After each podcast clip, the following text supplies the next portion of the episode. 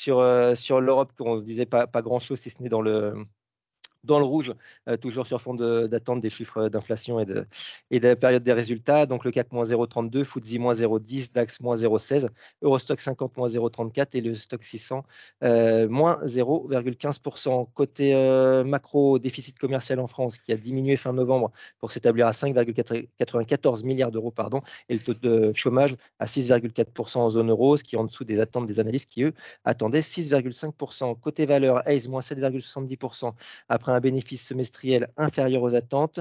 Trigano plus 1,9% puisque le groupe a annoncé une croissance de son chiffre d'affaires sur le trimestre. Et puis Nexens qui profite de, la recommandation de Berenberg qui initie la couverture sur le titre euh, à acheteuse. Le titre progresse de 3,4%. Sur les rendements obligataires en zone euro, tout comme aux US, ça se retend avec un 10 ans allemand qui repasse à 2,19%. Sur le change, le dollar euh, en hausse euh, contre un panier de devises plus 0,30% et du coup l'euro moins 0,24 à 1,0923 dollars. Et sur le pétrole, les prix qui repartent à la hausse sous l'effet des tensions au Proche-Orient et de la baisse de la production libyenne.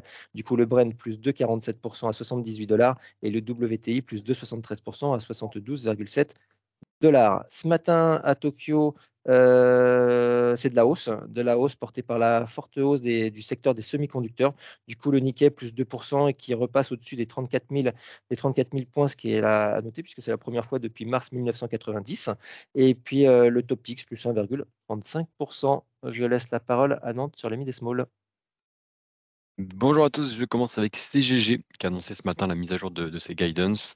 Donc le management vise maintenant un chiffre d'affaires au, au, T4 de 316 millions de dollars en recul de 1%, en retenant des ventes en géosciences de 97 millions de dollars en hausse de 40% et des ventes en SMO de 119 millions de dollars en progression de 14%.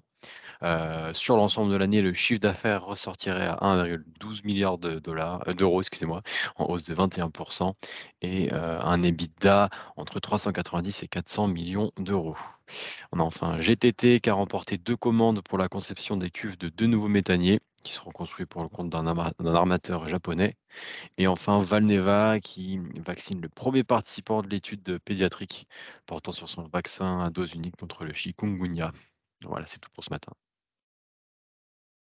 Merci beaucoup. Euh, et ben juste sur l'agenda du jour, ça va être très calme hein, aujourd'hui, tout comme hier, puisque ça sera, euh, ça sera demain le, point d'orgue avec les chiffres d'inflation. Aujourd'hui, on attendra les stocks euh, de pétrole brut américain pour 16h30 et ça sera un petit peu tout. Je laisse la parole à Lionel sur l'analyse technique du CAC.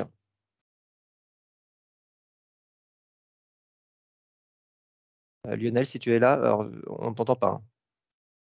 C'est peut-être mieux comme ça. Ah voilà, merci. Sur le CAC à court terme, pas de changement. On est toujours à l'intérieur d'une correction à court terme, d'un retracement d'une partie de la hausse de, novembre-décembre, avec des moyennes mobiles court terme baissières, 10 jours, 20 jours euh, qui sont euh, retournés, et puis la moyenne mobile 50 jours en support, un petit peu plus bas. Euh, ce qui est plus intéressant, c'est ce qui se passe à moyen terme, puisqu'on avait, si on regarde le ratio relatif du CAC par rapport à l'Eurostox, on avait une surperformance qui a duré près de trois ans. Euh, et on est entré dans une phase de sous-performance sur le CAC euh, avec euh, voilà, une moyenne mobile de 200 jours relative à l'Eurostox qui est dorénavant baissière. Donc ça, c'est un fait nouveau à moyen terme et ça tient tout simplement au poids des valeurs du luxe dans le CAC. Et comme le luxe continue sa phase de sous-performance, bien on a un CAC qui lui-même est en sous-performance face à l'Eurostox. Je laisse tout de suite la parole au débrief du comité d'investissement.